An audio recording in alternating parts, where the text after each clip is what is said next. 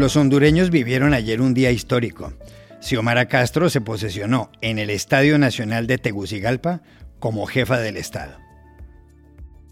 La presidencia de la República nunca ha sido asumida por una mujer en Honduras. Han tenido que pasar 200 años desde que se proclamó nuestra independencia. Estamos estamos rompiendo cadenas y estamos rompiendo tradiciones. ¿Cuáles son los primeros desafíos para Xiomara Castro? Hablamos con el analista político Miguel Calix, profesor de la Universidad Nacional Autónoma de Honduras.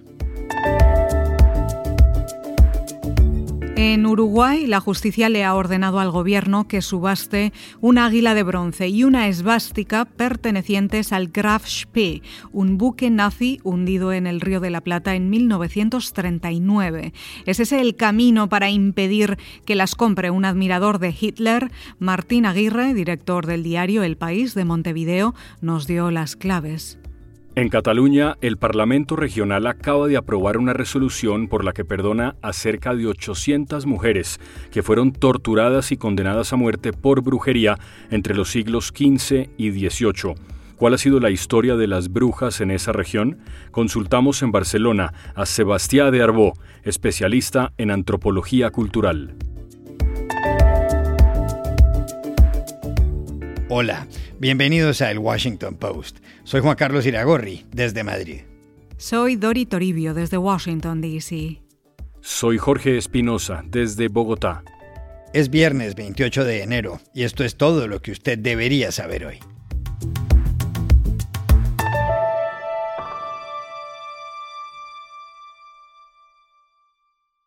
Honduras tiene desde ayer a una mujer en la presidencia. Xiomara Castro, de 62 años, que milita en el Partido Libertad y Refundación, mejor conocido como Partido Libre, tomó posesión del cargo en una ceremonia en el Estadio Nacional de Tegucigalpa, la capital del país. Castro, que es administradora de empresas, llega al poder con un mandato contundente. En las elecciones del 28 de noviembre logró más de 1.700.000 votos, una cifra alta para un país de 9,7 millones de habitantes. Castro es la esposa de Manuel Zelaya, presidente que fue derrocado en el año 2009, y reemplaza a Juan Orlando Hernández, cuyo hermano está condenado por narcotráfico en Estados Unidos. Ayer, en su discurso, anticipó cosas de su gobierno.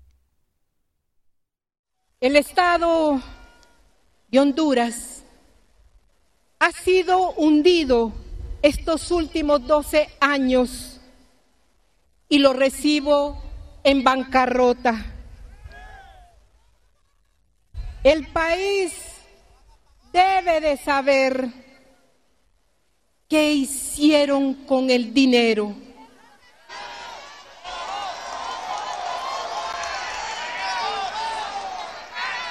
¿Y dónde están los 20 millones de dólares que sacaron en préstamos? Mi gobierno no continuará la vorágine de saqueo que ha condenado a las generaciones de jóvenes a pagar la deuda que contrajeron a sus espaldas. Honduras tiene problemas enormes. El 70% de sus habitantes viven en la pobreza y de ellos la mitad en la pobreza extrema y la tasa de homicidios es de casi 40 por cada 100.000 habitantes, una de las cinco primeras del mundo. ¿Cuáles son los primeros retos que debe enfrentar Xiomara Castro desde la presidencia? Llamamos ayer al analista Miguel Calix, profesor de la Universidad Nacional Autónoma de Honduras. Grandes desafíos esperan a la presidenta Xiomara Castro la inseguridad, la pobreza, el rezago social, la corrupción. Ella cuenta con un amplio respaldo popular y eh, aunque tiene ese respaldo popular expresado tanto en las urnas como hoy en la toma de posesión, sí tiene un, problema en el Congreso Nacional porque su partido, la coalición que ella encabeza, no logró votos suficientes para poder controlar el Congreso. Entonces, han surgido dos opciones en el Congreso. El diputado Luis Redondo del Partido Salvador de Honduras, que ha sido apoyado públicamente por la presidenta Castro para honrar el acuerdo, y el diputado Jorge Cálix del Partido Libertad y Refundación, que eh, liderando un grupo de diputados de, de, Libre, el partido de la presidenta, logró obtener una cantidad bastante importante de votos, 80 votos más o menos, de 128, cuando solo se requieren 65 votos para lograr la mayoría simple.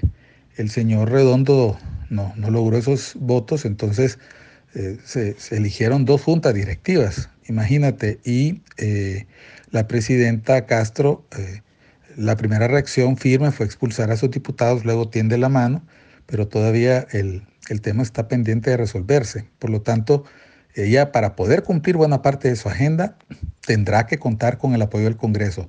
Primer desafío importante, resolver esa crisis en el Congreso, darle una solución sostenible y eh, posteriormente tendrá que tender puentes hacia otros sectores para poder atender los grandes problemas del país.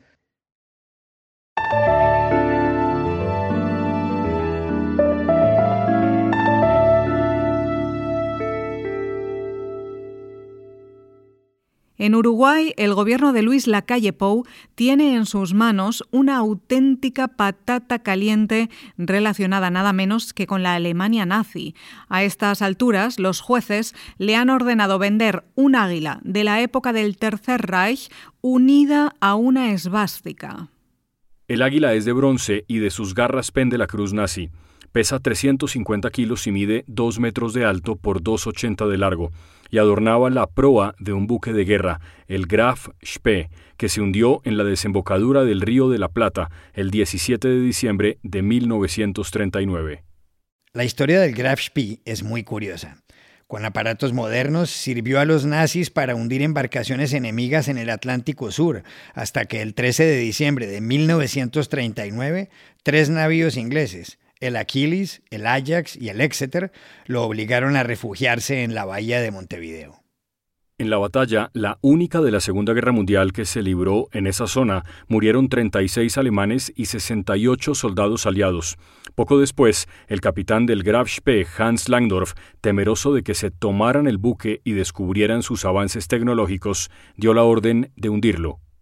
Docenas de alemanes que lograron salvarse a bordo del Tacoma, un buque mercante, se quedaron viviendo en Uruguay y Argentina. Langdorf se marchó a Buenos Aires, donde un día, desesperado, en una habitación de hotel, se pegó un tiro. Y aquí viene Dori el resto de la historia. En el año 2006, dos hermanos uruguayos, Alfredo y Felipe Echegaray, luego de firmar un contrato con el Estado, sacaron el águila del fondo del Río de la Plata y según la ley, si hay una subasta, que se supone que es lo que tiene que pasar, les correspondería a ellos el 50% del precio que se pague. Pero hay quienes se oponen, como el gobierno alemán, que cree que todo podría terminar en manos de un admirador de Hitler. El problema es que el último fallo judicial, de hace un mes, ordena la subasta para pagarles a los Echegaray. Aún caben recursos ante la Suprema Corte. ¿Qué hacer entonces con el águila? Se lo preguntamos ayer en Montevideo a Martín Aguirre, director del diario El País, el más prestigioso de Uruguay, que ha seguido muy de cerca toda esta historia. Eh, el tema del águila nazi de Graf es un episodio que realmente genera mucha incertidumbre y muchas complicaciones a los distintos gobiernos que han ah, estado en el poder desde que apareció, desde que fue descubierta en el mar. Eh, qué hacer implica e-, equilibrar una cantidad de sensibilidades, riesgos y peligros. Si tú me preguntas a mí personalmente, para mí lo ideal sería que fuera una pieza más de un museo que debería existir en Uruguay y no existe, de todos los episodios marítimos importantes y complicados que han ocurrido frente a nuestras costas.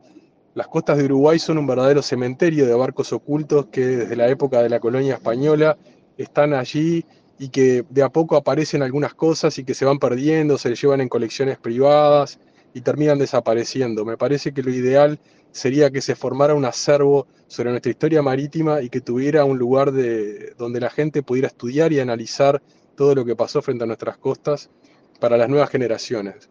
Eh, reconozco que implica una sensibilidad particular porque hay mucha gente que se puede ver afectada emocionalmente por esos símbolos que representan uno de los peores, uno de los periodos más oscuros de la historia de la humanidad. Pero por otro lado, creo que es lo más correcto para que las próximas generaciones puedan conocer y de primera mano y ver la, importancia de lo que sucedió frente a nuestras costas en décadas pasadas.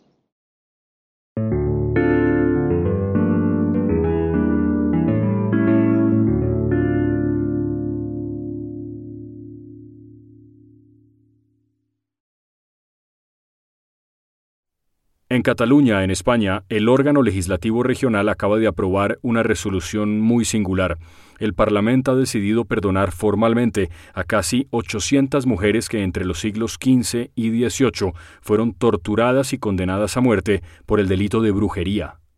Las culparon de cosas como las muertes de algunos niños o de las cosechas que salían mal. Eran curanderas o parteras o sabían de plantas medicinales. Quienes votaron por la resolución ahora en Barcelona dicen que fueron castigadas por el simple hecho de ser mujeres. Oiga este dato tan impresionante, Dori. Se calcula que en esa época, es decir, entre los siglos XV y XVIII, fueron quemadas en las hogueras de toda Europa unas 100.000 personas acusadas de brujería. Ocho de cada diez eran mujeres. Lo que acaba de aprobar el Parlamento catalán, aunque se opusieron el Partido Popular, el PP, que es conservador, y Vox, que es de ultraderecha, va en la misma línea de lo que se ha hecho en otros países, como Francia, Bélgica y Noruega. Así es Espinosa. Y también en Suiza, justamente hace cinco años en ese país, se exoneró de toda culpa a la que era considerada la última bruja de Europa. Se llamaba Anna Goldi. Trabajó a finales del siglo XVIII como empleada del servicio y fue decapitada en junio de 1782. Pero volviendo a la resolución que ha aprobado esta semana el Parlamento en Barcelona, ¿Cuáles han sido entonces los nexos de Cataluña con la brujería? Para saberlo hablamos ayer en esa ciudad con Sebastián Darbó, conocido especialista en antropología cultural. En Cataluña, la brujería, el foco brujeril se centró en la cordillera de los Pirineos. En esos valles cerrados de esa cordillera tuvieron lugar todos estos hechos en que se persiguió a las primeras brujas que se conocen. Siglo XV. Así tenemos que la primera legislación europea contra la brujería se escribió aquí en Cataluña y ocurrió en la comarca del Payar Subirá, ¿eh? 1425. Y luego ya en el siglo XVI ya hubo toda una cacería y el XVII. Pero unos 30 o 40 años antes que la primera bruja, que suponíamos que era de Zúrich, de Suiza, apareció una catalana en el 1548, Margarida Rugall. Esta fue apresada en el Valle de Aneu y juzgada en la capital del Pallars, en Sor, y declarada inocente, porque toda la población, toda la comarca declaró a su favor. Era una mujer sabia que les ayudaba en curaciones, en, nacimientos, en todo lo que el pueblo no tenía acceso, y ellos sí. El Pirineo estaba muy cerrado y pensar que no han habido carreteras hasta el siglo XX. Ah, cuando llegaron las primeras centrales eléctricas, allí se abrieron carreteras, solo habían caminos de carro y aquello era como una gran reserva india.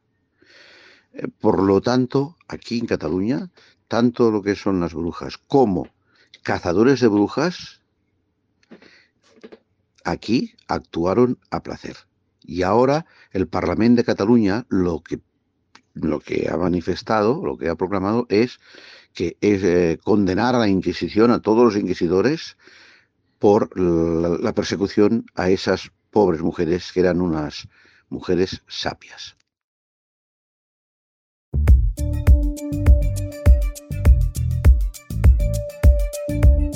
Y estas son otras cosas que usted también debería saber hoy.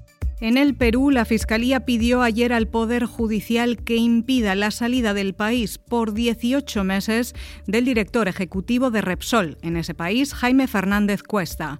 La medida afectaría a otros tres gerentes de la refinería La Pampilla, operada por la multinacional española. La justicia los acusa de contaminación ambiental después del derrame de petróleo en la costa de Ventanilla el pasado 15 de enero. Rusia dijo ayer que la respuesta de Estados Unidos y la OTAN a sus demandas sobre Ucrania no es positiva. Washington reiteró esta semana que la puerta de la Organización del Tratado del Atlántico Norte está abierta para nuevas incorporaciones, después de que Moscú pidiera frenar la ampliación de la alianza hacia el este. Aún así, el ministro de Exteriores ruso, Sergei Lavrov, dejó la puerta abierta a seguir dialogando. La economía de Estados Unidos creció un 5,7% en 2021, según informó ayer el Departamento de Comercio. Se trata de la mayor expansión anual desde 1984, en tiempos de la presidencia de Ronald Reagan. Por contraste, en 2020, la economía del país se había contraído un 3,4%, la caída más pronunciada en un año desde la Segunda Guerra Mundial, debido a la pandemia del coronavirus. Minnie Mouse, el personaje de dibujos animados creado por Walt Disney en 1928, llevará pantalones por primera vez en lugar de su icónico vestido rojo con lunares blancos. La diseñadora británica Stella McCartney ha diseñado para la famosa ratoncita y compañera de Mickey Mouse un traje pantalón de color azul marino, con motivo de la conmemoración del trigésimo aniversario del parque de atracciones Disneyland en París. La novedad no ha estado exenta de polémica. Y aquí termina el episodio de hoy de El Washington Post, El Guapo. En la producción estuvo John F. Burnett. Por favor, cuídense mucho. Y pueden suscribirse a nuestro podcast en nuestro sitio web, elwashingtonpost.com, seguirnos en nuestra cuenta de Twitter, arroba el post, y también nos encontrarán en Facebook, buscando el Post Podcast. Chao, hasta la próxima.